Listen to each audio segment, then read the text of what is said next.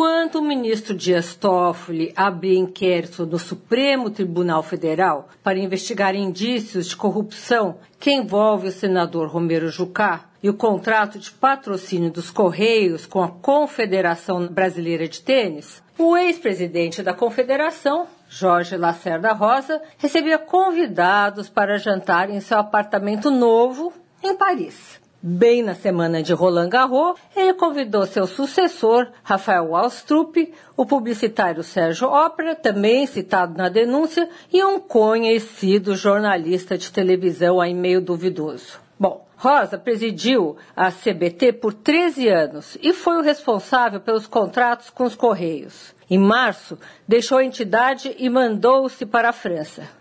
Vale lembrar aqui que ele já era investigado pelo TCU por uso indevido de verbas públicas. Sônia Raci, direto da fonte, para a Rádio Eldorado.